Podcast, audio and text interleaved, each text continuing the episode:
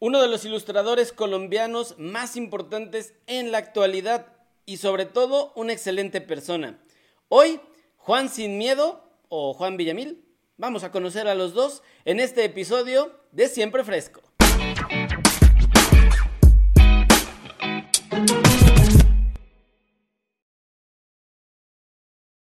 Amigo Juan Villamil, o mejor conocido como Juan Sin Miedo, Qué gusto tenerte acá.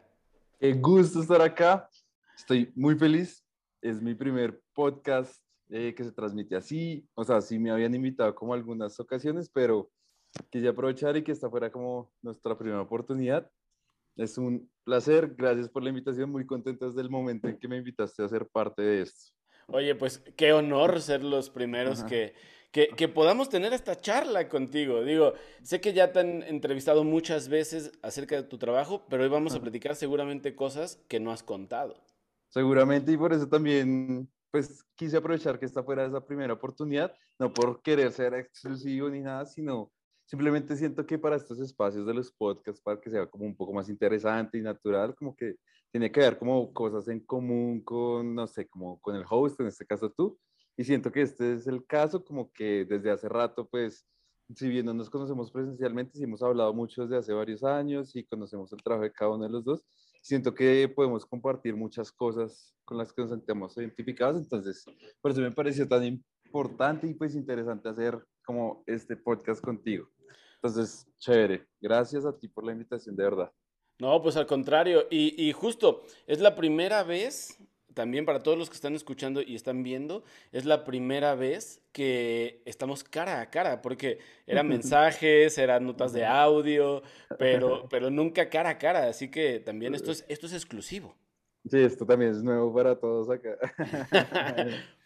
Oye, pues seguramente muchísimos de los que van a estar viendo em, este episodio ya te conocen, han visto tu trabajo, porque en la actualidad eres uno de los ilustradores eh, más presente, ahora no solo en Colombia, que es donde tú radicas, sino en Latinoamérica. Y eso, eso está bueno, eso tiene una, incluso una gran carga de, responsabilidad. Y, seguramente ya conocerán tu trabajo, pero hoy quiero que platiquemos un poco de todo. O sea, más allá de las cosas que estás viviendo en la actualidad, quiero que empecemos desde el inicio, desde cuando eras eh, apenas un niño y tenías a lo mejor la inquietud de dibujar o a lo mejor otra cosa. Cuéntame, ¿cómo, cómo fue ese inicio de, ese Juan que a lo mejor en ese momento tenía poquito miedo, no lo sé? sí, no, bastante. Ahí ya llegaremos al tema de Juan sin pero sí, inicialmente cuando yo era muy pequeño, pues siempre estuve muy interesado, digamos, que por el lado de mi familia siempre hubo ese interés también por la pintura, digamos, mi mamá siempre lo hizo pues más como un hobby, ella realmente es odontóloga, pero lo hacía como hobby.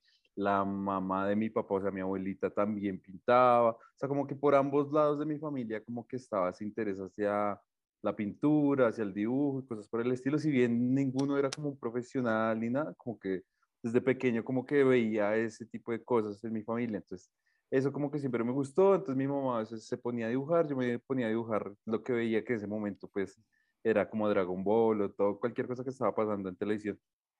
De hecho, Dragon Ball fue como un punto muy importante ahí, como en mi infancia y en mi inspiración, que hasta el día de hoy yo siento que todavía se ve reflejado.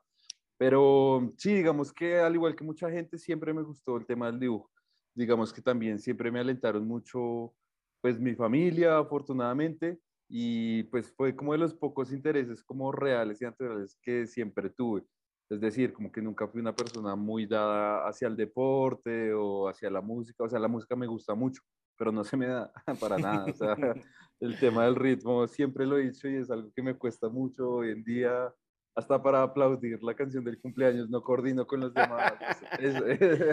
Eres el típico que va para el otro lado, ¿no? Así de, ah, ¿dónde iba? Todo, todo. Cuando hacen esas coreografías que todo el mundo sabe, tipo la Macarena o eso, yo siempre soy el que va a tropar. o sea, me cuesta, de verdad, me cuesta mucho, lo he intentado, pero me cuesta mucho. Entonces, en cambio, el dibujo como que siempre fue algo como que se me dio más naturalmente, siempre me gustó siempre me alentó mi familia, entonces como que, sí, como sacaban los dibujos, como, ay, vea el dibujito que hizo Juanito y cosas así, entonces eso me gustaba y me sentía como, no sé, bueno para algo útil. pero eso pues también es raro porque, digamos, cuando uno comienza a crecer más y que ya no es el dibujo del niño chiquito, que tan talentoso, tan lindo, pues ya entras como en esta época del colegio y todo eso, donde la parte del dibujo no es tan valorada, o pues no al nivel académico que exige la escuela, el colegio. obviamente te piden como que matemáticas o lo que sea, el deportes, no sé, muchas cosas. Entonces otra vez yo entré como en un momento en ese momento que era como, lo que hago no, no sirve para nada y está esta idea gigante de, no sé, qué el dibujo, pues sí, eso, en el mundo moderno no sirve para nada, no te va a dar nada de comer, bla, bla, bla. Sin embargo, pues nada, al igual que mucha gente muy valiente, decidí estudiar lo más cercano que tenía en ese momento en, en Colombia, pues en Bogotá, que era diseño gráfico. Yo en ese momento no tenía ni siquiera claro las nociones de la ilustración, eh, porque pues sí, simplemente para mí era como más cercano a diseño gráfico, dibujar, también es algo que todo el mundo te dice, cuando uno comienza a estudiar esa carrera se da cuenta que es algo muy distinto. eh, y uno no lo aprende sino hasta las malas. Sin embargo, obviamente todo el tema del dibujo y la ilustración siempre estuvo ahí muy presente y siempre me gustó mucho. Y pues todo lo que hacía relacionado a diseño gráfico, digamos, en todos estos ejercicios universitarios, fuera como temas de branding o temas editoriales y todo eso, pues como que siempre trataba de mezclar este tema de la ilustración, siempre es algo que estuvo muy presente. Eso hasta el momento que me tocó hacer como un trabajo final, unos proyectos finales como para mi portafolio estudiantil, todo ese tema. Eh, siempre estuvo muy presente el tema de la ilustración. O sea, yo siempre supe que me quería dedicar a eso. Afortunadamente, digamos, en todo ese proceso de la universidad, comencé a aprender softwares como Photoshop, Illustrator, cosas así. Siempre me pareció muy difícil el tema de las resoluciones, pues al principio, sobre todo con Photoshop. O sea, todo me quedaba pixelado, o sea, me gustaba todo este tema del arte digital, pero siempre me quedaba pixelado. Entonces así fue que también encontré como los vectores que me solucionaban ese tema, los vectores no se pixelan, entonces como que eso me solucionó un poco la vida y por eso como que agarré tanta confianza también en esa herramienta y fue como la que comencé a, desarrollar más mi trabajo y, así mismo también junto con otras cosas fue, se fue consolidando como un, un estilo gráfico más o menos y ya, digamos que eso es como toda la parte de mi formación y cómo llegué como a ese principio de ya de comenzar a trabajar en la ilustración, o pues a lo que quería hacer en ese momento, pues todavía no había trabajado como tal.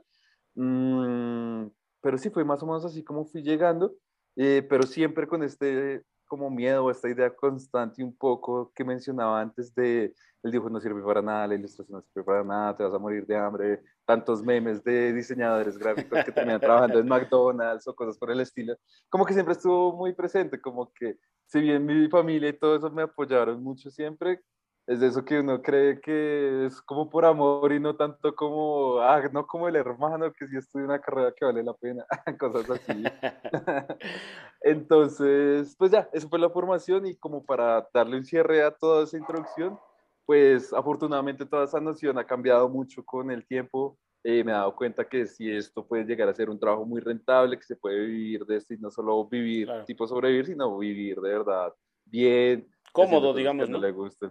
Cómodo, exacto, como que de verdad. Eh, hay muchas nociones muy negativas que yo desde cierto punto, como que al principio no me creía y no me convencía y hoy en día es como que quiero antes hacer todo lo contrario, como, oigan, esto sí puede uno vivir de esto y vivir bien y pues que sea un trabajo muy interesante, que hoy en día hay muchas cosas que uno no se esperaba, pero que hay muchas herramientas que hoy en día permiten vivir bien de esto y que uno no esperaba a diferencia de muchas otras áreas de trabajo.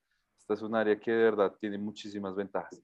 Entonces, pues ya, Justo, eso como para hacer esa introducción. Eh, eh, digo, y, y, está buena la, la, la introducción. Me, me gusta que, que, en tu caso, a diferencia a lo mejor de varios que han estado por acá o de varios ilustradores, o sea, desde chico tenías esa, esa noción y, y, ese apoyo. Algo que, que, me llama la atención y, que, y qué bueno que lo mencionaste tú ahorita, ¿no? Que sobre todo en el área de diseño, la mayoría de la gente dice, eh, o bueno, ahora ya no, porque ya está como, ya hay más, al menos información, o ya el hecho de que haya redes sociales y ya veas incluso mucho más eh, contenido relacionado, pues hace que ya se esté perdiendo un poquito ese, ese estigma. Hasta hace unos años todavía era, era complicado. Pero a mí me gustaba poner una referencia que, que seguramente estarás de acuerdo conmigo. Y yo les decía, cuando te pregunten, ¿qué hace un diseñador gráfico? Lleva a alguien a un supermercado, páralo en cualquier pasillo y dile, imagínate todo esto blanco, con etiquetas blancas, ¿no? y, y, que te digan, ay, ¿eso qué? Ah, bueno, todo eso lo hace un diseñador gráfico, ¿no? O sea, ya cuando ponemos esa perspectiva o, nos damos cuenta de que realmente ilustradores, diseñadores, fotógrafos estamos eh, en la vida cotidiana, si bien nuestro trabajo no es de vida o muerte, no, somos un doctor, ¿no? no somos sí, no, es una necesidad de primera mano ni nada. Claro. Es, es, totalmente cierto lo que dices, o sea, totalmente cierto. La gente muchas veces subestima o pasa por alto que está siempre rodeada de diseño gráfico y no solo de diseños gráficos, sino de diseño en general. O sea, el diseño hoy en día es como omnipresente. Todo lo que mires alrededor tuyo, todo tiene diseño. Si bien no todo es diseño gráfico, todo tiene diseño hoy en día porque hemos modelado todo un mundo en el que todo está diseñado, desde nuestros celulares, pantallas, mesas, casas, todo, ropa, todo está, es omnipresente el diseño. Pues, y, el diseño gráfico hace una parte gigante pues, de todo ese diseño que vemos y que la gente pasa por alto siempre. Pero también dicen que eso es el buen diseño, cuando la gente ni siquiera lo nota, pero lo hace parte de su vida, como que también eso es buen diseño a la final. Pues eso dice. no, y, bueno, y después se vuelve diseño, eh, digo que tú has hecho gran parte de, de, de, productos, de ediciones especiales, se vuelve incluso un producto que es de uso cotidiano se vuelve en un producto de colección. O, que alguien dice, ay, tengo la lata de un refresco, de una cerveza, y pues ahí, no sé, 50 mil este, que se hicieron para la venta, ¿no? Pero hay alguien que le da un valor extra por justo el arte que hay eh, en cada una de esas eh, latas o en cada uno de esos empaques, gracias al trabajo eh, pues ahora de personas como nosotros, ¿no? O sea, de ilustradores, de diseñadores que le ponen ese, ese plus. En tu caso, hay mucho de ese plus en, en, muchas campañas, eh, en muchos productos, con muchas marcas que se han acercado a ti. Pero antes de llegar a ese, a, a ese punto, es, ok, empiezas a estudiar diseño, empiezas a irlo vinculando más, pero ¿cómo eran esos primeros años o esos primeros intentos de dedicarte profesionalmente y de decir, ok, esto que estoy haciendo que disfruto y que me gusta desde hace mucho tiempo, tiene un valor y, me pueden pagar eh, dinero por hacerlo. ¿Recuerdas los primeros? Sí, pues un poco de todo. Es que también siento que este negocio o en este círculo, este medio, como se quiera llamar, Mm, por lo mismo de todo este estigma que venimos hablando y todo eso, uno mismo es el primero en desmeritar ese trabajo, como en desvalorarlo un poco. Entonces, claro, empezar es la parte más difícil porque uno dice como, no, pero ¿quién me va a pagar por esto que llevo haciendo básicamente toda la vida gratis? O sea, a nadie le va a gustar, no sé, cosas por ese estilo. Entonces, claro, los primeros trabajos siempre son como por un par de pesos o simplemente como algún tipo de canje o la clásica de la exposición. Entonces, como que sí recuerdo, digamos, mis primeros ejercicios así como trabajando como para algún tipo de cliente, fueron para una revista universitaria, pues de mi universidad claramente, que sacaban mensualmente una publicación que se llamaba La Brújula o algo así. Y algunas me invitaron como a hacer una ilustración para esa, para esa revista. Y finalmente la ilustración ni siquiera la usaron. Entonces yo decía, uff, de verdad, esto no sirvo para esto. o sea, salió terrible. Yo decía, como no, mal. Pero bueno, eso como esos primeros ejercicios que lo recuerdo mucho y hasta el día de hoy es como, uy, qué malditos. ¿Lo, lo tienes? ¿Todavía lo guardas? No, pues las revistas por ahí las debo tener guardadas en algún lugar, pero lo que te digo, esa publicación, esa ilustración no, no la usaron. No, por eso, pero, pero esa ilustración la guardaste en algún momento. Ah, no creo, o sea, debe estar en algún disco duro, pero difícil encontrarla en este momento. No estaba tan mal, o bueno, en mi mente, quién sabe, uno seguramente la ve ahora después del paso de los años y ve la razón por la que no la usaron. pero, no, eh, eso como esos primeros trabajos, pero sin embargo, yo pensaba que uno no podía dedicarse como tal a ser ilustrador de lleno, o no sé, como que en las vacantes laborales que habían en ese momento, o pues que hay normalmente, creo que hasta el día de hoy, muy pocos lugares buscan un, un ilustrador de lleno, siempre buscan es un diseñador gráfico. Entonces, claro, mis trabajos principalmente era dedicarme a diseño gráfico y tener ese plus de que también podía hacer ilustración. Entonces al principio yo realmente no estaba trabajando profesionalmente como un ilustrador, sino como un diseñador gráfico que podía ilustrar de vez en cuando. Entonces realmente mis primeros acercamientos al mundo así laboral fueron, a excepción de un par de pequeños freelance y cosas por el estilo, fue trabajando como diseñador gráfico, haciendo como empaques y todo eso. Ese fue mi primer trabajo, un estudio de diseño en el que me invitaron a hacer, sí, pues a participar, pero hacían packaging en general. Y recuerdo mucho un momento que yo decía como, esto definitivamente no es lo que quiero hacer en mi vida. Fue un momento que me pusieron a diseñar como la tabla nutricional que va detrás de los empaques. Claro. Básicamente algo que harías como, no sé, en Excel o algo así. Y yo decía como, ¿en qué momento terminé en esto cuando todo mi portafolio estaba en otro punto? Entonces definitivamente no aguanté y fue pues, mi primer trabajo y renuncié como a los dos meses de estar en ese trabajo. O sea, no, no lo aguanté.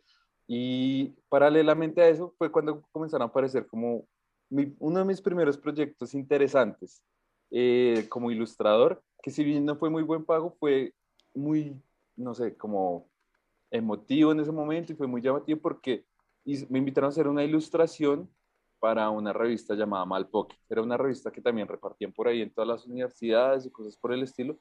Y era para hacer una ilustración de una comparación entre artistas eh, de Estados Unidos con artistas del Reino Unido.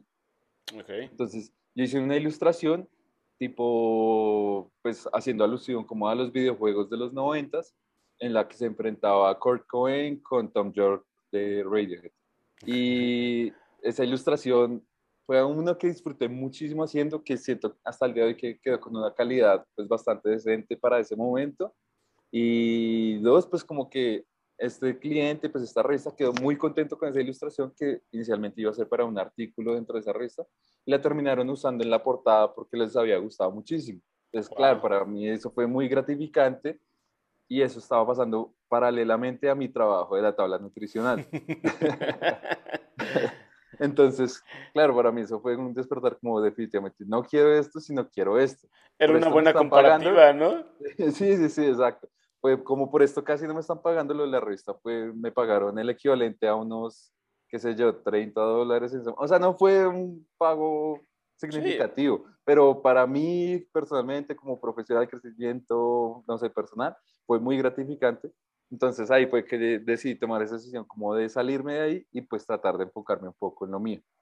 Digamos, eso fue muy ingenuo de mi parte en ese momento, porque claro, o sea, estaba empezando mi carrera y tratar de dedicarse a hacer freelance de lleno apenas empiezas, pues es muy ambicioso y, y pues muy difícil también como que ahí me di cuenta como, bueno, tal vez no tengo la cantidad de proyectos y clientes que, que, debería tener para vivir, ya que me gradué, ya no soy un estudiante, sino pues ya me toca ejercer.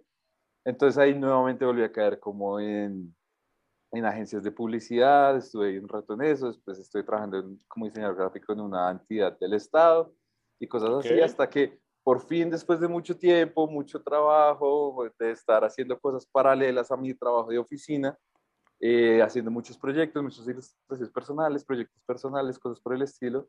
Por fin llegué como a un ritmo de clientes más constante, de como trabajo freelance de ilustración, que es lo que siempre quise dedicarme del todo. Y ya finalmente pude soltar mis trabajos de oficina y ahí sí dedicarme a, al freelance, como 100%. Oye, voy a retomar un poquito esa parte de la revista porque si bien hace rato tú, lo dijiste, ¿no? De repente tomamos trabajos o cuando uno está empezando está el que no cobras porque es para un amigo o para algún conocido, el que te quiere pagar muy poquito y te quiere explotar. Otro que es el que te quiere dar esta, esta exposición ¿no? y te dice, es que soy tal marca y quiero tal cosa. Pero creo que entre esos tres está esta esta, esta, opción, que es la que, la que tú mencionas ahorita, por ejemplo, de, de, la revista específicamente, ¿no? De hacer un proyecto en el que a lo mejor no está la gran exposición, sí hay a lo mejor una, una, exposición diferente a que lo vea tu círculo de amigos. No es para un amigo, o sea, no es para alguien cercano con el que tengas el compromiso, digamos, social de, ah, bueno, te voy a ayudar. Y tampoco es el megaproyecto que te va a pagar muchísimo, pero tiene lo necesario de los tres, que, es lo que tú mencionabas para decir, lo disfruté. O sea, a pesar de que no tuviera ninguna de las tres este, grandes ramas que por lo general eh, uno toma en cuenta para hacer un proyecto, eh, es como, esto, esto es lo que yo quiero hacer y esto es lo que disfruto. Ahora, en la actualidad, ¿tienes eh, proyectos de ese tipo? O sea, que no, que no estén ligados ni a la, ni a la gran marca o al gran proyecto, ni al gran presupuesto, pero que digas, es que esto lo estoy haciendo porque a lo mejor alguien me contactó, porque a lo mejor alguien dijo, oye, me encanta tu trabajo y había esa conexión de decir, hagámoslo porque sé que lo voy a disfrutar eh, bastante más allá de lo que pase económicamente o comercialmente. Sí, sí, sí. Me gusta mucho como este tema que mencionas porque de verdad siento que se pueden tocar varias cosas. Uno, por un lado, pues antes de responder tu pregunta, lo que mencionas, o sea, siento que mucha gente tiene en una concepción muy negativa el tema de aceptar un proyecto por exposición. Y es normal porque pues obviamente todos queremos que nos paguen por nuestro trabajo, por nuestro tiempo y por nuestro esfuerzo. Sin embargo, así como tú dices, o sea, muchas veces uno para considerar un proyecto, uno debería considerar esas tres variantes, o sea, no todos los proyectos te pueden dar las mismas cosas, pero diferentes proyectos te pueden ofrecer diferentes cosas. Digamos que es importante siempre tener en un proyecto en cuenta, pues obvio el tema del dinero. Claro. dos, el tema pues de la exposición, si de verdad realmente te funciona, si es trabajar con una buena marca que te va a ayudar a que te lleguen otros proyectos, cosas por el estilo. Y pues también que te sirva como, no sé, para tenerlo en tu portafolio, como para mostrarlo, no sé, que todo eso tenga unas consecuencias positivas para ti. Y pues obviamente el tema de que lo disfrutes, como de que tanto tiempo te consume, que tanto esfuerzo pues te requiere y pues en general que te genere un beneficio para ti. O sea, siento que si el, un muy buen proyecto te da todas esas características, ese es como un proyecto genial, en el que te pagan bien, tienes buena exposición, te queda en el portafolio y en general. Ese es un proyecto excelente. Pero hay proyectos buenos que de pronto solo te dan un par de esas cosas. De pronto, yo he hecho proyectos que de pronto me han pagado muchísimo, pero que nunca nadie ha visto, porque o no lo quiero mostrar o no lo puedo mostrar, o de pronto no quedó el resultado que yo quería. Claro. Como al contrario, hay proyectos que casi no me han pagado, o que, como tú dices, lo he hecho así como por cruce de favores, o simplemente porque me interesaba el proyecto, y han salido resultados buenísimos que a la final, pues, me generan como otro tipo de proyectos más adelante. Entonces, chévere que lo tocara si lo tuvieras en cuenta. Y sí, o sea, de hecho, hasta el día de hoy siento que esa es una de las libertades que no se puede dar. O sea, si tengo el tiempo, la disposición y las ganas, y alguien llega como, oye, no tengo tanto presupuesto, pero tengo esto y de verdad me encanta tu trabajo y me encantaría que lo hicieras. O sea, yo hasta el día de hoy eh, no tengo ningún problema, como de verdad si el proyecto me interesa, en trabajarlo con ellos. Hace poquito, de hecho, estuve esta semana hablando con un equipo de roller derby, de un equipo de chicas de roller derby, que de verdad me escribieron y como que más de una vez me habían escrito como por favor, que más trabajar contigo, nos gusta muchísimo lo que haces. Yo les dije como, bueno, ¿y cuánto tienen de presupuesto? Yo no sé qué, porque de verdad me interesaba el proyecto. Me dijeron como, no sé, tenemos tanto dinero. Y sí, es como algo muy diferente a lo que normalmente te pagaría, no sé, la marca o, no sé, el proyecto gigante. Pero es un proyecto muy interesante, muy llamativo, que sabes que puedes ayudar a aportar como a, este equipo, a que tenga más merchandising, a que puedan patrocinarse sus propias, no sé, carreras o lo que sea.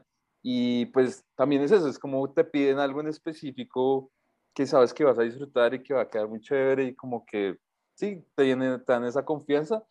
Ese tipo de proyectos me gustan hasta el día de hoy y siento que uno los puede disfrutar más que muchas otras cosas, digamos Hoy en día uno sí accede precisamente a proyectos que pueden ser muy bien pagos, pero que de pronto no están tan relacionados como lo que haces normalmente, que tienen un énfasis más comercial, no sé. Digamos, en mi caso me gusta mucho el tema de dibujar animales, como y animales ojalá así como agresivos, como con todo esto que contaba antes, como características así como medio Dragon Ball, que la explosión y no sé, todo eso me encanta, me encanta. Entonces, cuando me piden algo relacionado por ese estilo, pues obviamente va a querer hacerlo y obviamente no, no tengo ningún problema en, en hacerlo si me gusta. y pues obviamente si tengo el tiempo. Digamos que hoy en día ya siento que a uno toda la vida le dicen eso, pero hasta hoy en día que ya uno es ya un adulto responsable y como con un flujo de trabajo constante, como que de verdad ya entiendo ese tema del valor del tiempo y como de ese recurso que es tan importante como para uno como diseñador e ilustrador. O sea, yo hoy en día ya mido los proyectos un poco, es en cuánto tiempo me toman y según eso también voy sacando como valores.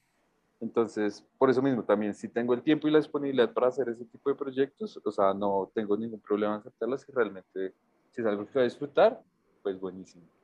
Oye, dijiste dos cosas que yo creo que ahora son muy importantes. La primera es justo esta, esta onda de poder ayudar a los demás, ¿no? Porque a fin de cuentas, lo que decíamos al principio, nuestro trabajo no es, este, eh, digamos, que un, doctor se vaya a una comunidad y dé consultas gratis y, ayude ¿no? a, la parte salud e integral de una persona. Pero sí podemos eh, realmente ayudar a otros, a pequeños negocios, a, proyectos independientes, a instituciones que de repente eh, eh, su trabajo es muy autogestionable. Entonces, podemos realmente ayudar a la sociedad, ¿no? Entonces, esa parte de repente decir, ok, ¿cuánto tienes? Dime, porque pues a lo mejor no lo voy a hacer gratis, ¿no? Porque tengo que pagar ciertas cosas, pero tampoco te voy a cobrar lo que le estoy cobrando a, un proyecto eh, mucho más grande, ¿no? esa, esa primera parte de ayudar a la comunidad, que incluso se vuelven después, creo que, perdón, proyectos eh, en esta cuestión de la difusión, ¿no? O, de, o del, ah, te vamos a dar este ventana, ¿no? Para que la gente te vea. Muchas veces proyectos con marcas que te los pagaron ni se ven ni llegan al alcance que, que, se tenían. Sí, que te prometen.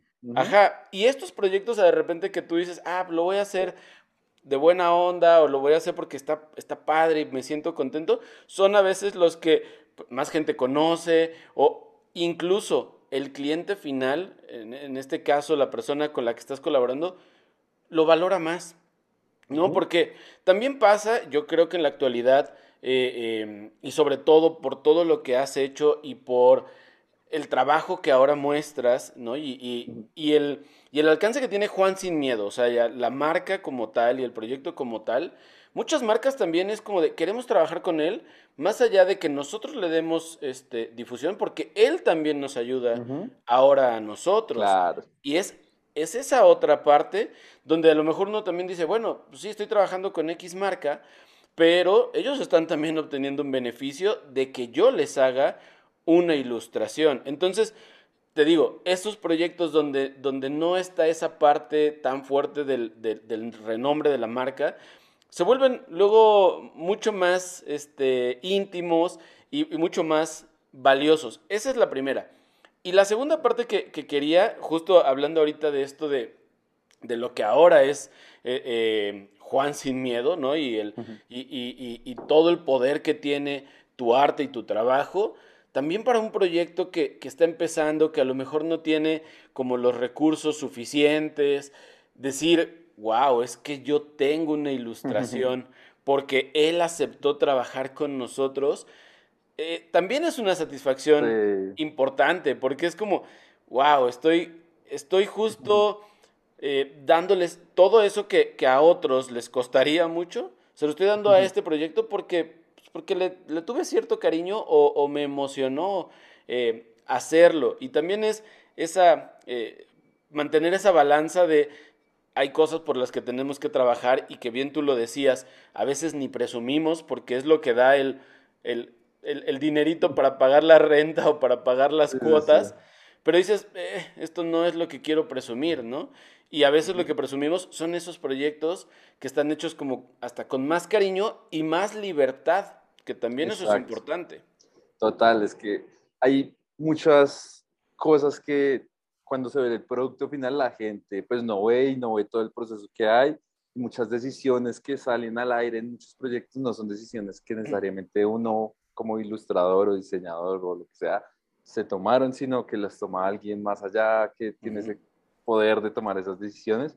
Y precisamente es eso, entonces no está esa libertad, no está esa confianza en el ilustrador o el diseñador, Y por eso es que a veces uno no se siente tan cómodo con esos resultados, entonces no se comparten, no se presumen. En cambio, es muy diferente todo este panorama que tú estás planteando y que es lo que estamos hablando, que de verdad es muy diferente cuando todas tus decisiones, como mira, te prometo, esto es lo mejor, es así, me gusta cómo se ve, como lo que tú digas, así se va, o sea, es muy válido, es muy valioso para uno también como decir como, wow, esa confianza y como que si es exactamente como lo pensaste. Y pues aparte de todo lo que mencionas, me parece muy chévere porque es eso, volviendo y retomando todo lo que veníamos hablando al principio, siempre uno crece con esta concepción del diseño no sirve para nada, no ha ayudado a nadie, no sirve nada, o sea, no sé, obviamente, como tú dices, esa concepción ha ido cambiando y, gracias a las redes sociales, y ya llegaremos allá al tema de las redes sociales que también da mucho de qué hablar, pero sí, definitivamente uno se va dando cuenta que si bien hay muchos proyectos comerciales, muchos proyectos un poco más banales, que son pura publicidad o lo que sea, también hay proyectos muy lindos con los que uno de verdad sí puede ayudar y aportar muchísimo desde la ilustración, desde el diseño. Yo tengo uno en particular que me gusta muchísimo, que lo tengo publicado por allá en Behance, pero no, no lo di tanto bombo como me hubiera gustado darle promoción o presumirlo, porque simplemente estaba como en un estilo un poquito diferente y en ese momento no me sentí tan cómodo. Hoy en día como que me arrepiento un poco porque pasó un par de años, porque era un estilo un poquito más infantil. Pero me gustaba mucho porque era un proyecto en el que me invitaron a ilustrar o pues intervenir con ilustraciones eh, unas máquinas y una sala de resonancia magnética en un hospital pediátrico como para niños. Entonces era muy, muy chévere porque toda esta experiencia de la resonancia magnética, que pues para niños es todo un tema mucho más complicado, o sea, si bien ya es un tema complicado para niños, es como algo mucho más denso y más pesado, mm, lo volvían toda una experiencia pues muy llamativa y muy interesante pues para los niños. Entonces era toda ambientada como en el espacio, entonces pude diseñar como, pues ilustrar las lámparas que iban en el techo que tenían formas de planetas, toda la máquina de resonancia magnética la ilustré como si fuera una máquina, un cohete, habían estos personajes, o sea, como que era muy lindo porque hasta a los médicos les daban un guion en el que pues les decían a los niños que iban a entrar en una nave espacial y que iban a hacer una expedición y que bla, o sea, se volvía toda una experiencia, como una especie de atracción, todo eso. Entonces, bien, obviamente no estás curando a nadie, obviamente no estás salvándole la vida a nadie con ese tipo de cosas, pero sí estás haciendo como, ayudando en cierto modo a que sea una experiencia mucho más amigable, mucho más, no sé, interesante y pues me gusta porque fue como la primera vez que se hizo eso en Colombia, eso fue hace un par de años.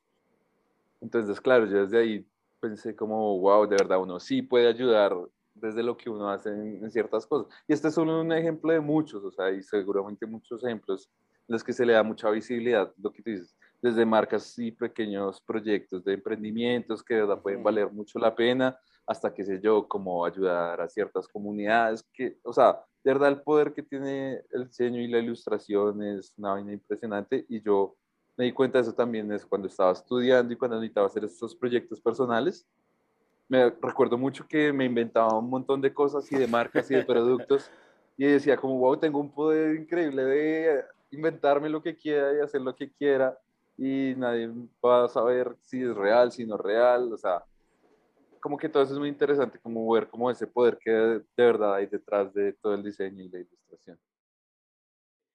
Ya platicamos mucho de todos los proyectos que has hecho, pero ¿por, ¿por qué Juan sin miedo? Ah, bueno.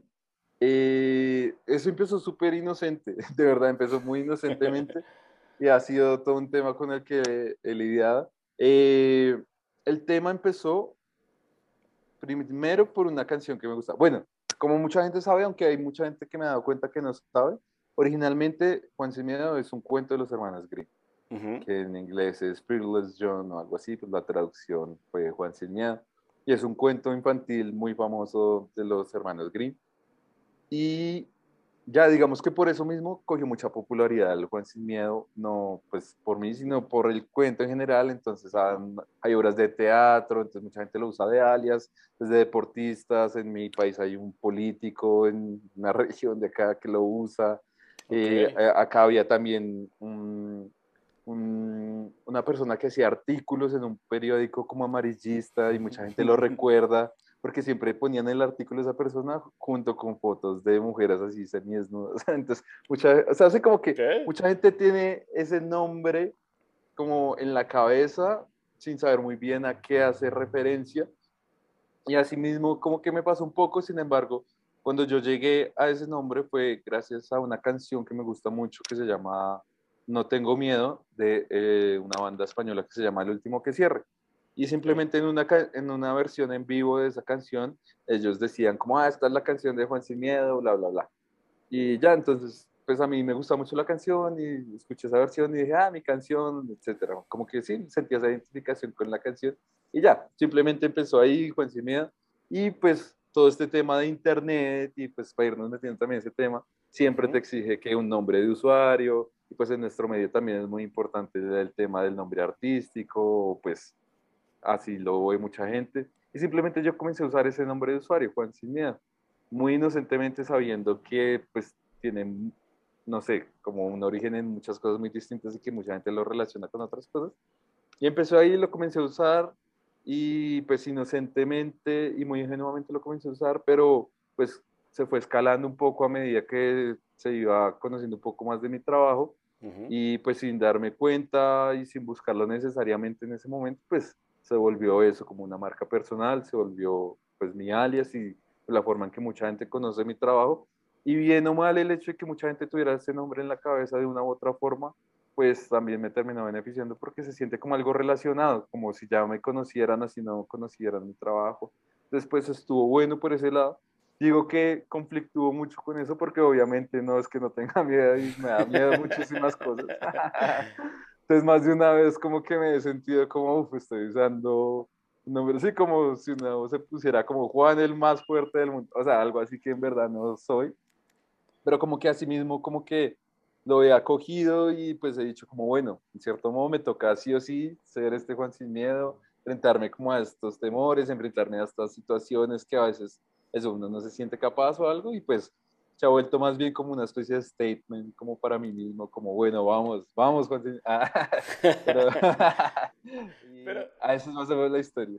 Pero, pero está bien, digo, porque a lo mejor surge eh, pues, de, de, todo esto que hay detrás, pero es un buen recordatorio. O sea, es un buen recordatorio justamente para decir, pues sí, me da miedo, me da este, ahora ansiedad o me da muchas cosas, pero es, lo voy a hacer sin miedo o, con miedo, pero lo voy a, voy a intentar.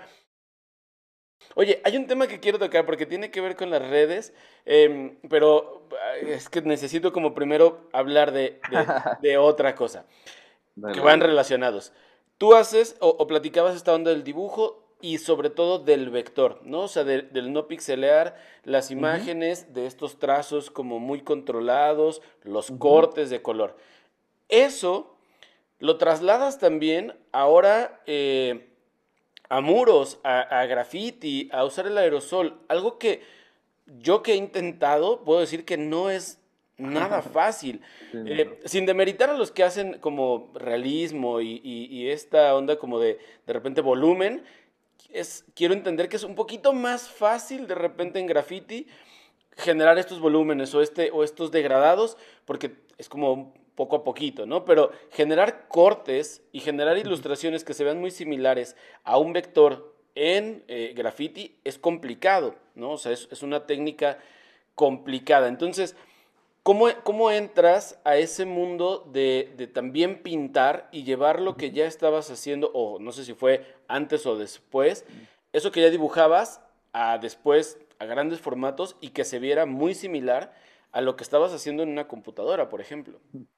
Y, uf, sí, digamos, eso ha sido todo un tema. A mí siempre me interesó y me gustó muchísimo. Digamos que mis inspiraciones así siempre en la parte de ilustración ha sido el tema del arte urbano.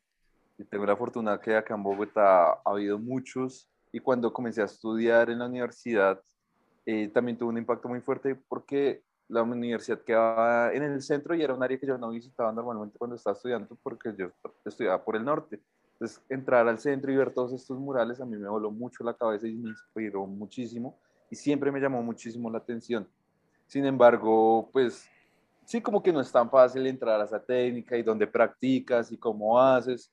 como que si bien yo me gustaba pintar la habitación de mi eh, la, la, pared de mi habitación y mi mamá me peleaba y era todo un problema, eh, sí me gustaba mucho y como que trataba de explorarlo en los poquitos espacios que tenía, pero no, claro, o sea, todo mi desarrollo fue primero y pues hasta el día de hoy todavía es principalmente en el tema de la ilustración. Y como tú dices, se fue desarrollando un estilo gracias al vector y que fue un estilo que ya una vez como un poco más desarrollado y que ya la tenía más claro y más interiorizado, sí quise comenzar a llevarlo al tema del mural.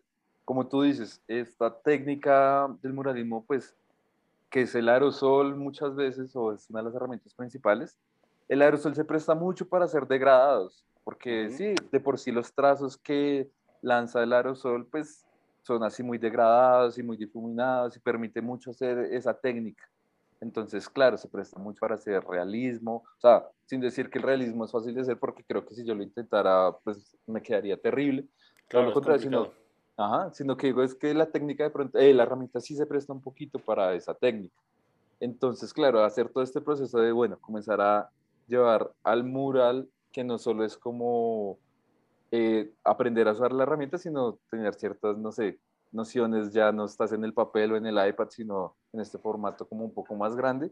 Sí ha sido todo un reto para mí, de verdad, ha sido toda una experiencia y hasta el día de hoy sigo aprendiendo y todavía me cuesta y todavía sufro muchísimo con cada mural que me toca hacer, porque estoy ya acostumbrado a cierta, no sé si calidad, pues como ciertos acabados que sí me da la técnica digital y que tratar de lograrlos en estos eh, formatos ya pues análogos y en mural y con esta técnica del aerosol, eh, me cuesta muchísimo y ha sido todo pues un reto porque de verdad, no, hasta el día de hoy como que no siempre he logrado los resultados que quería. Siempre me toca minimizar un poco pues, la complejidad, los colores, cosas por el estilo, porque realmente uno, el tema del tiempo es mucho más trabajo. Si en una ilustración me puede demorar, no sé, dos, tres días, pues lo, hago acá en mi casa, nadie me ve, estoy cómodo en mi escritorio. No es lo mismo que llevar materiales a un mural, subir andamios, cosas por el estilo.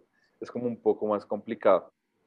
Y pues sí requiere un esfuerzo físico, entonces también como entre menos tiempo te demores, pues mejor, pero entonces por lo tanto toca como de pronto cambiar la complejidad de los diseños. Sacrificar un poco, ¿no?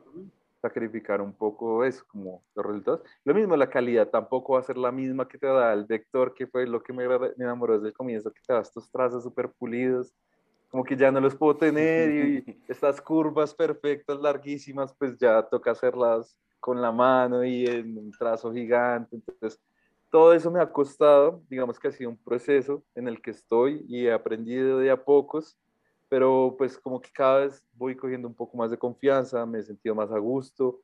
No ha sido nada fácil, como te digo, lo he sufrido muchísimo, pero mucha gente también se ha prestado mucho para ayudarme. Muchos de mis amigos ilustradores, como que todos hemos ido aprendiendo un poco en ese proceso de meternos un poco en el muralismo. No es fácil también, digamos, como entrar en ese medio, ese círculo, porque obviamente hay mucho recelo de una comunidad, que es como todo esto del graffiti y todo eso que Obviamente uno no pertenece ahí, yo jamás he pretendido ser grafitero, ni street artist, ni nada, yo soy un ilustrador que me gusta hacer murales y pues así me mantengo, pero pues obviamente hay mucha gente que sí, como mucho choca con eso, al igual pues lo entiendo y al igual lo respeto, siempre he sentido mucha admiración por todos ellos y por todo el trabajo que hacen. Entonces como que sí, tratar de hacerlo con el mayor respeto, pero pues no dejan de haber problemas y conflictos y cosas ahí. El caso es que me gusta muchísimo me parece que ha sido también algo muy sorprendente que no buscaba en un principio y es crear como una especie de nuevo servicio que puedo ofrecer y que me ha beneficiado mucho también en una parte económica y laboral.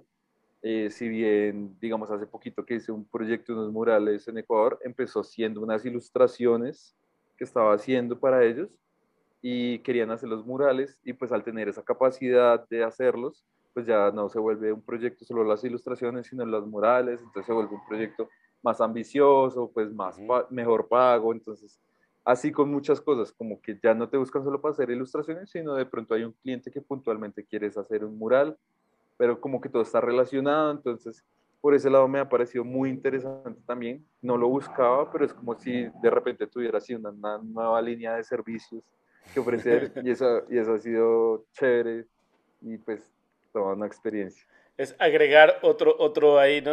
¿Qué hacemos? ¿no? Y ah, también pintamos murales, ¿no? sí, exacto, es como, como en el menú, como si estuviera ahí. exacto. también hay murales. Oye. Ha sido muy bueno, sí. Algo que, algo que, que se me hace muy bueno eh, tomar y, y, sobre todo eh, hacer mención es que tú dices, me cuesta mucho trabajo, ¿no? Me, me esfuerzo demasiado, eh, no logro a lo mejor llegar al resultado que quería. Y obviamente eso no se nota para nada en los videos, en las, en las fotos.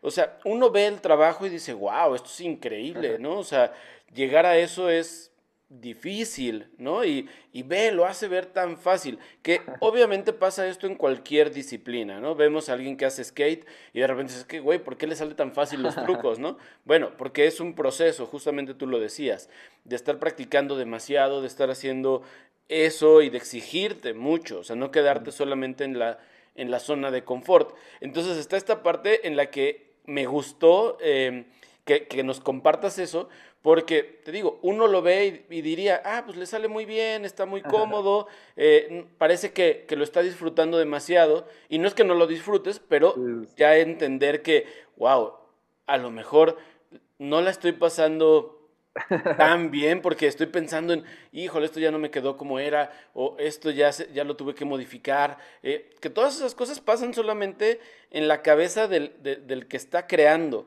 No es un poco como los que están en el teatro y de repente dicen, es que se me olvidó el guion. Es, pues improvisa porque el público no se sabe, eh, que, no sabe que tú te equivocaste, ¿no? Entonces, es, es ese proceso y conocerlo pues hace todavía más valioso el trabajo porque dices, sí, no es, no es tan fácil y no es como que haya nacido con un don divino y decir, agarro el aerosol y salió una obra de arte, ¿no? O sea, esto está bueno. Y la segunda cosa que dijiste que quiero, eh, que es a lo que quería llegar de, la, de las redes y el graffiti, este, este suceso que pasó con el mural de, de Juan Sin Miedo, que duró eh, no sé si horas o un, menos de un día, eh, que fue como, wow, miren esto que pinté, y al día siguiente, miren, ya lo taparon, ¿no? Que es justo ese recelo que, que existe en, ese, e, en esa comunidad y que estuvo bien padre, o sea, y, que también fue como, como chido verlo, el, ah, no pasa nada, lo taparon, sigamos adelante, ¿no? O sea, me, me esforcé, quedó bien, me gustó, pero ni modo, así es esto y realmente los murales o el arte o el street art, ¿no? Todo lo que pasa en la calle es efímero. O sea, puede llegar eh, la marca o puede llegar el concierto de X artista y te tapan el muro para poner ahí este 20 de junio, fulanito de tal en concierto, ¿no? Sí, total. Y así pasa y no solo me pasa a mí, le pasa a cualquiera y es efímero. Y realmente pues yo no sufro tanto por eso por precisamente como venía diciendo antes, pues yo no me dedico a eso como tal, o sea, me gusta y me parece interesante, y si tengo la oportunidad lo hago, pero es diferente como a los códigos que tiene otra persona que sí vive un poco de estar con esa presencia en los murales, eh, pues en los muros todo el tiempo y que sus piezas sean las más altas y las más grandes. O sea, y lo respeto mucho, pero simplemente no es como en el medio en el que yo me muevo, no es como lo que hago normalmente. Entonces, cada vez que tenga la oportunidad lo voy a hacer, pero pues tampoco me va a morir si, si pasa y me lo tapan y todo. Sí, como que mientras tenga el registro y lo pueda aprovechar el tiempo que pueda, pues chévere. Pero sí, todo eso otro que mencionas, muy chévere que hagas énfasis en eso porque es verdad, uno muchas veces cree que simplemente estas habilidades, estas cosas se dan de un día para otro y de verdad es un proceso gigante, o sea, los primeros murales que hice así con aerosol son terribles, son horribles y pues nunca nadie los vio porque obviamente nunca los mostré. a de vez en cuando ahí los muestro como cositas chiquitas que hice, pero pues obviamente no es fácil. Y lo que tú dices también, todavía no he llegado a ese punto en el que me gustaría porque no sé si es lamentable o bueno o qué, pero pues estoy muy acostumbrado a como cierta calidad que me dio lo digital. Y si quiero esforzarme lo suficiente hasta el punto de, de verdad hacer una pieza pues análoga en estos grandes formatos en los que llega como, uff, llegué al punto, a la calidad, a la pulcritud que hubiera llegado digital o sí, como quiero llegar a ese punto, digamos que recientemente con esto que mencioné ahorita de como que sentí que llegué un poquito ahí, pero pues todavía falta mucho por aprender y pues al igual, muy chévere eso y sí lo recomiendo pues muchísimo eso, como hoy en día es muy fácil como acceder a todo este tema las pinturas, hay mucha calidad, siento que estos aerosoles cada vez están diseñados para que sean más fáciles de usar, entonces como que sí recomiendo mucho como cualquier persona que le interese, como menciono también se abren como otro tipo de puertas que yo hablo desde la parte laboral, pero también puede haber como cosas, no sé, invitaciones a festivales o cosas por el estilo. De pronto yo no me muevo tanto en esa área, pero es muy interesante y muy recomendable también para todos. Oye, y hace rato mencionabas el compartir con otros, em, con otros amigos, el que este aprendizaje en las diferentes eh, ramas es mucho de eso, ¿no? De, juntarte con personas que lo están haciendo, que, que, ya a lo mejor dominan ciertas técnicas o que hacen algún estilo que está interesante y que dices, ok, juntémonos, vamos compartiendo información, conocimiento, nos damos retroalimentación, nos criticamos un poco el trabajo.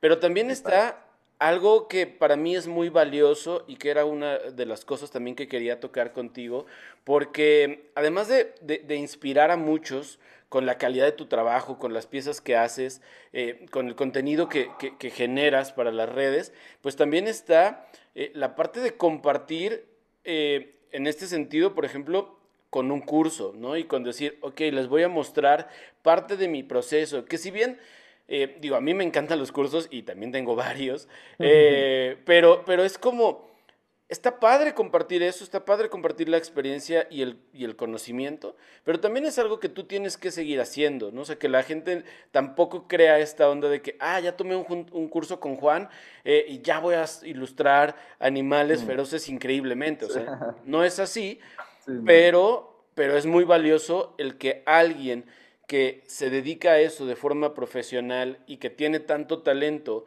eh, te pueda compartir parte de su proceso para que a lo mejor para ti sea mucho más fácil llegar al punto al que quieres llegar con lo que estás haciendo.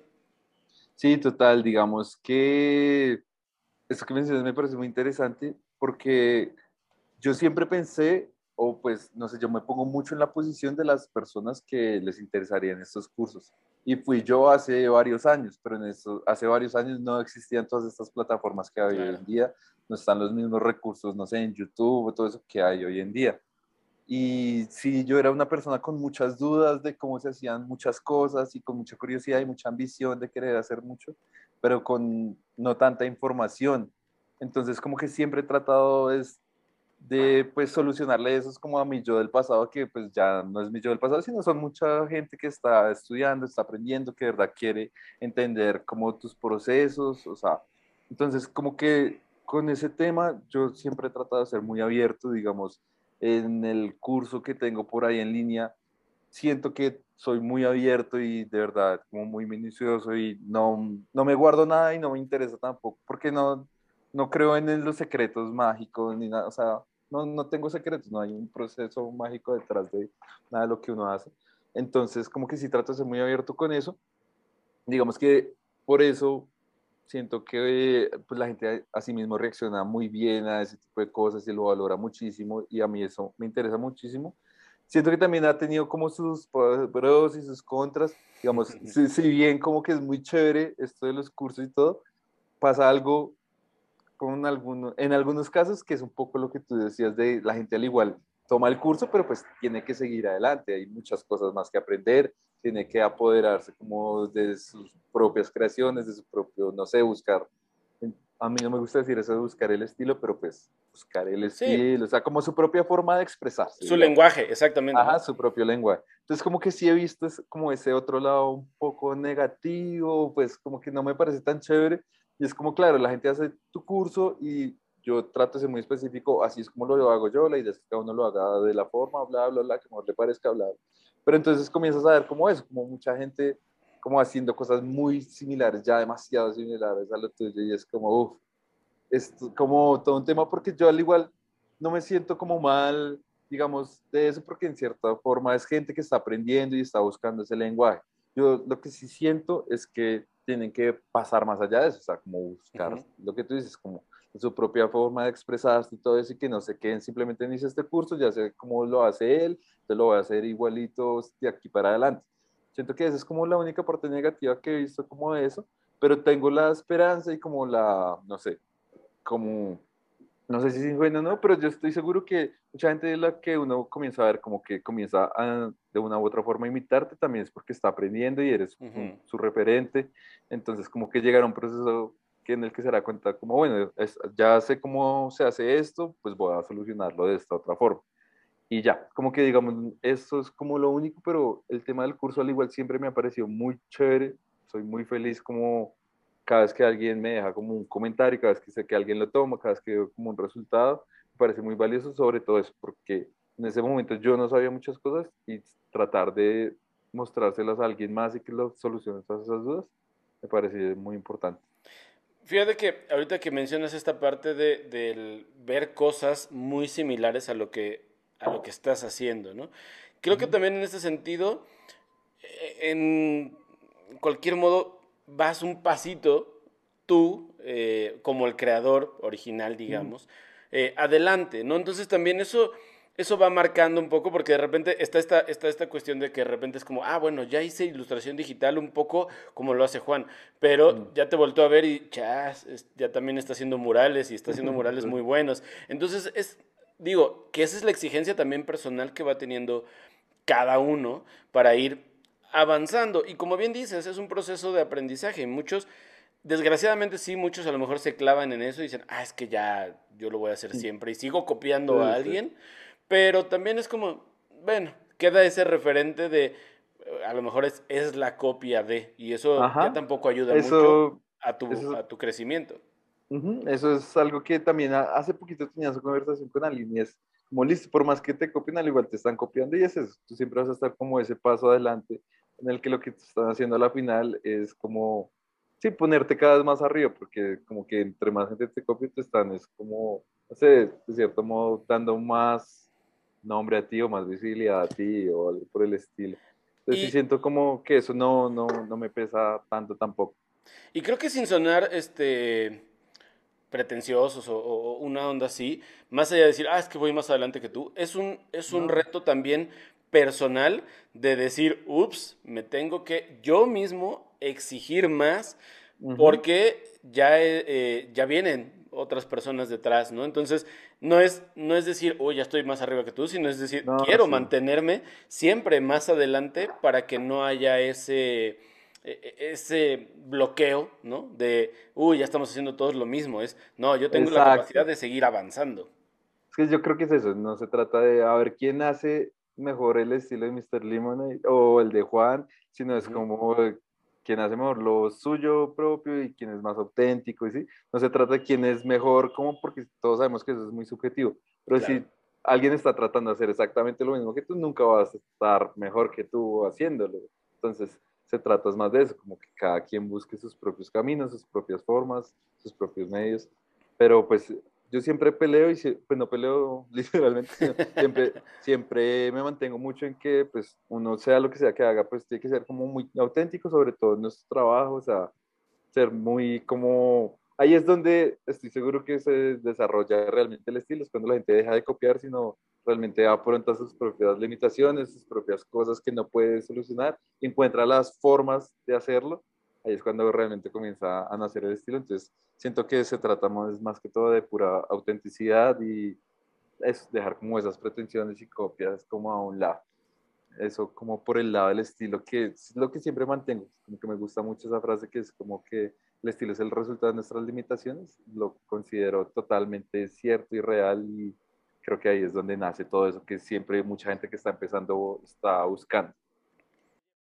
El tiempo se nos ha ido bien rápido y la verdad es que seguramente habrá muchas cosas que que, que en una segunda parte de, este, de esta plática podremos, podremos hacer, pero te quiero hacer unas preguntas.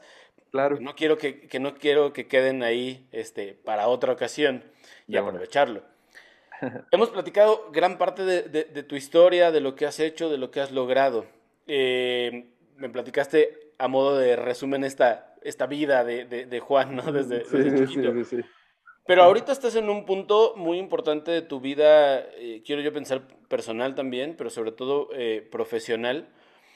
¿Y qué le dirías a ese, a ese Juanito que, que, estaba con esa inquietud de que le gustaba dibujar o que veía Dragon Ball? ¿Qué le dirías ahorita? ¿Le darías algún consejo? ¿Le dirías, oye, síguelo disfrutando? ¿Le dirías, cambia algunas cosas? O lo que se te ocurra, ¿qué le dirías a ese Juan de no sé, 8 o 10 años? No, yo creo que, uf, uno siento que estaría muy orgulloso ese pequeño Juan en este momento de ver que de verdad, o sea, vuelvo y retomo lo que dije al principio, yo realmente nunca tuve un interés diferente a quiero ser bombero, quiero ser policía, que no, o sea, yo desde pequeño sabía que quería dedicarme a dibujar, no sabía bien cómo, pero era lo único que quería hacer en ese momito.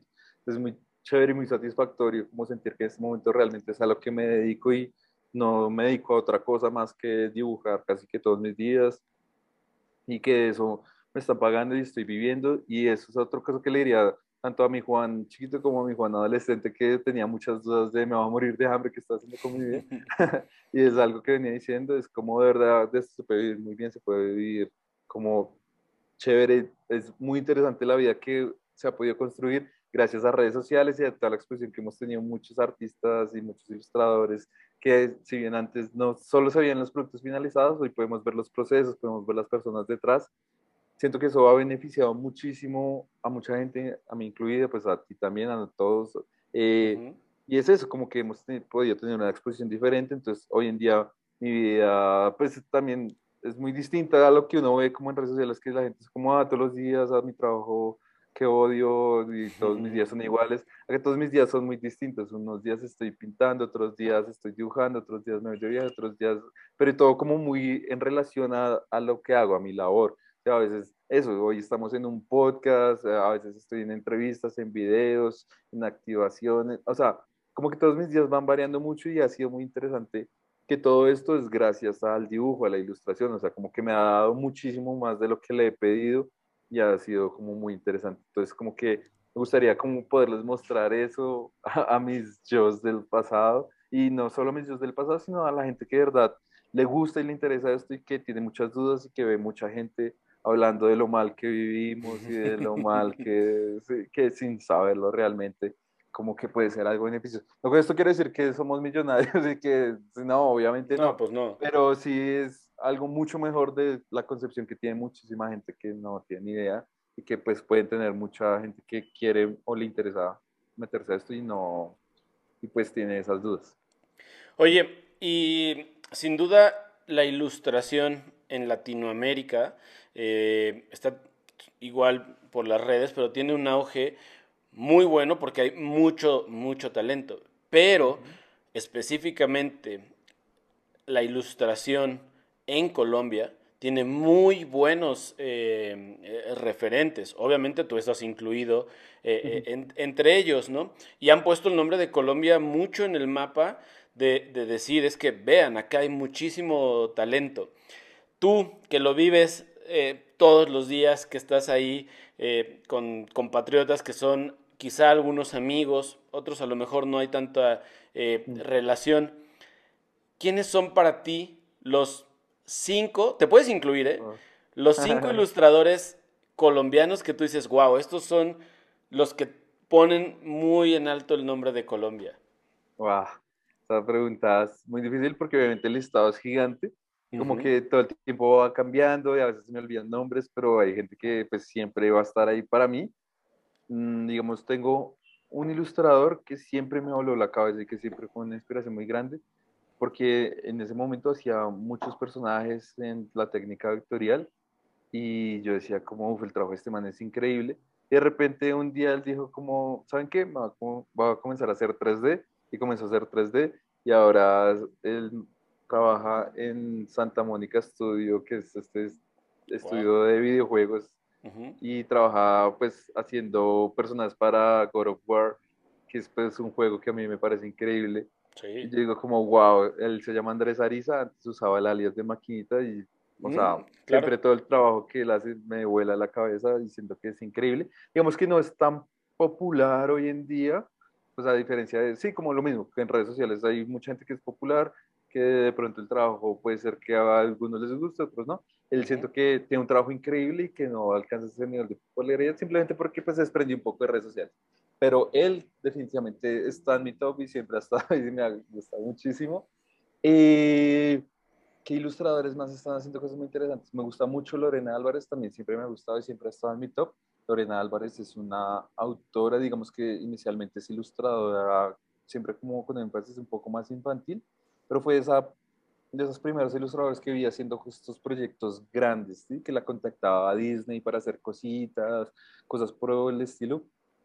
Y, después comenzó a escribir sus propias historias, pues son cómics ilustrados, pero le ha ido muy bien hasta el punto que el año pasado se ganó, o el año pasado o antepasado se ganó el premio Eisner, que es como los cómics, eh, los Oscars así como de los cómics, o algo así. O sea, ya había estado nominada antes. El caso es que ella también siempre ha sido una inspiración. Lo mismo, siento que sí es, o sea, mucha gente la conoce, pero no es tan popular. Precisamente porque hoy en día, no sé, la popularidad también se mide mucho como en el tema de redes sociales, es muy cuestionable, pero digamos, ellos dos siempre han estado. Me gusta hoy en día mucho un ilustrador que se llama Juan Useche. Juan Useche no vive en Colombia actualmente, está radicado en Alemania, pero, pero todo su trabajo es muy colombiano. O sea, saca muchas ilustraciones, saca muchas ilustraciones y como historias que él tiene planeado como pueden hacer cortometrajes, pero todo muy relacionado en personas colombianos, como cosas de acá que me parece increíble y tiene un trabajo bellísimo. Eh, él me parece increíble. ¿Quién más tengo en ese top? Es que es muy difícil. Digamos, obviamente tengo muchos amigos cercanos que pues no meto en ese top porque quiero es como aprovechar y como mencionar algunos que no, de pronto no son tan conocidos o tan populares, pero que son increíbles. En este momento se me escapan un par. ¿Quién más? Déjame pensar cinco minutos. cinco minutos, no.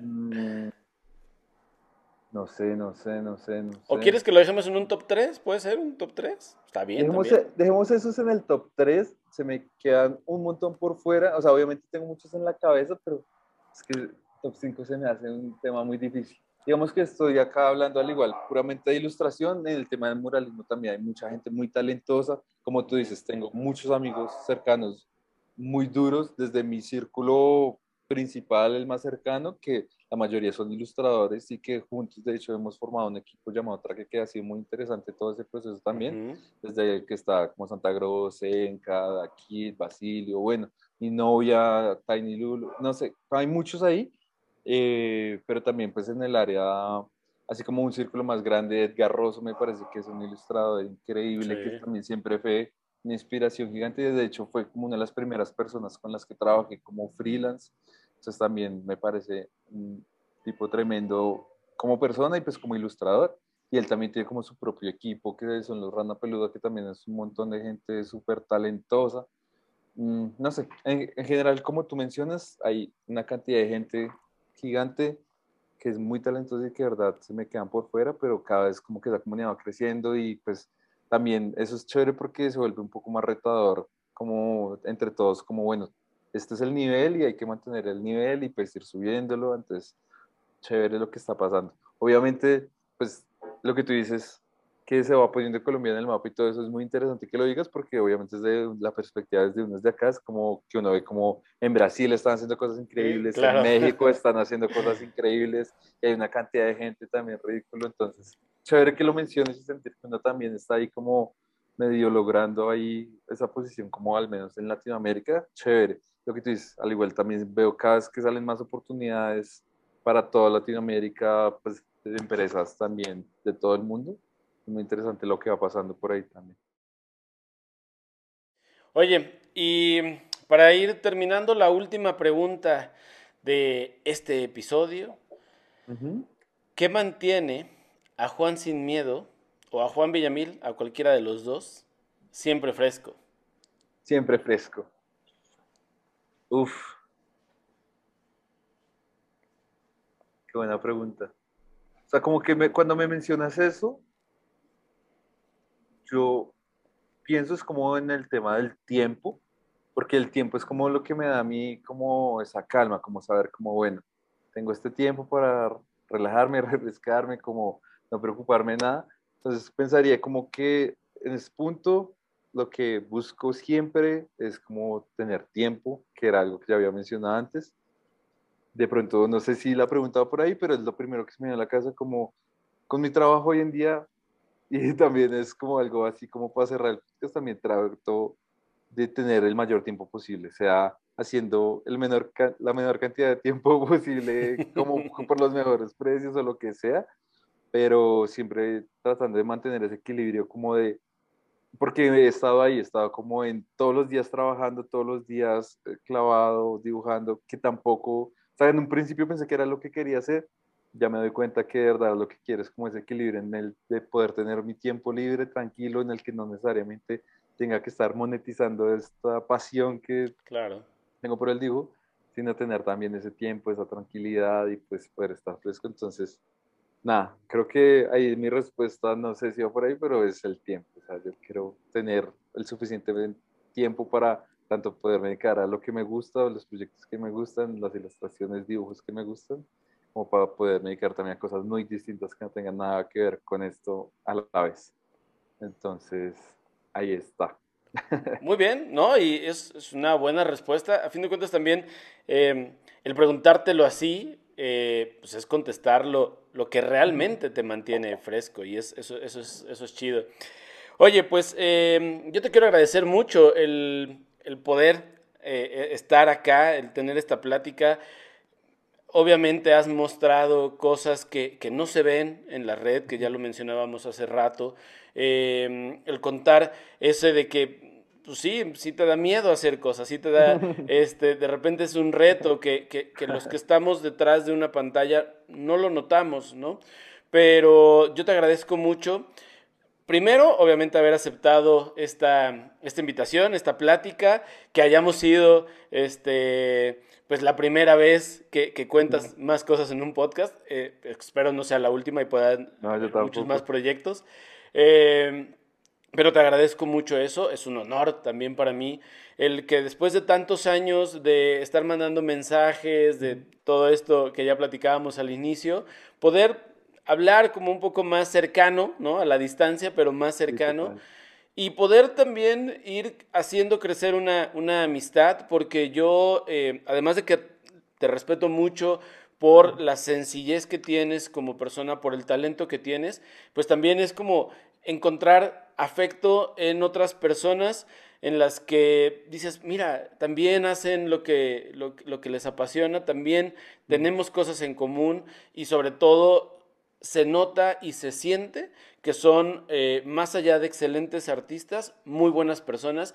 Eso siento yo de ti, esa vibra es, es, es algo muy bueno y muy, muy padre de poder eh, recibir y obviamente pues te agradezco también por eso y que esta sea la primera de muchas veces que platiquemos y ojalá no siempre virtual, ya después sí, eh, sea así eh, en carne y hueso.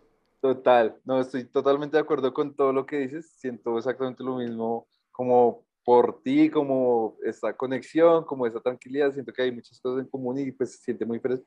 De hecho, se me pasó demasiado rápido todo este tiempo y siento que podríamos quedarnos conversando muchas más horas, ojalá entonces si haya otra oportunidad en la que podamos seguir hablando de muchos temas que seguramente nos quedan por fuera. De verdad, gracias a ti por la invitación, por siempre llevarme como en tan buena estima, por siempre dar esa mano ahí como con las preguntas, soluciones, comentarios que siempre hemos tenido todo este tiempo. Estoy de acuerdo que qué bueno por fin poder conversar un poco más de largo y así como cara a cara y ojalá se presente pronto la oportunidad de encontrarnos. Seguro que sí, ya se dará, se dará lo más pronto, eh, bueno, antes de lo que esperamos. ojalá, ojalá que sí. Pues te mando un abrazo. Igualmente, cuídate mucho. Igual, un abrazo bien, bien fuerte y pues ahí seguimos en contacto. De una, chao. Pues. Ahí lo tienen amigos, espero que les haya gustado muchísimo este episodio con Juan. La verdad es que se nos pasó el tiempo rapidísimo, espero que a ustedes también.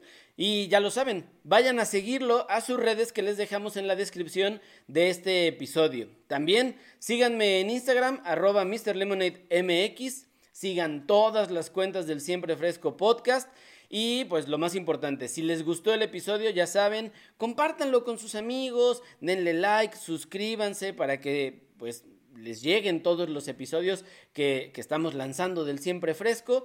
Y pues déjenos sus comentarios, sus preguntas, a quién les gustaría que invitemos, bueno, todo lo que quieran. Y ahora sí, yo me voy. Pero nos vemos o nos escuchamos en el próximo episodio y en lo que llega ese momento, ya saben, manténganse siempre frescos.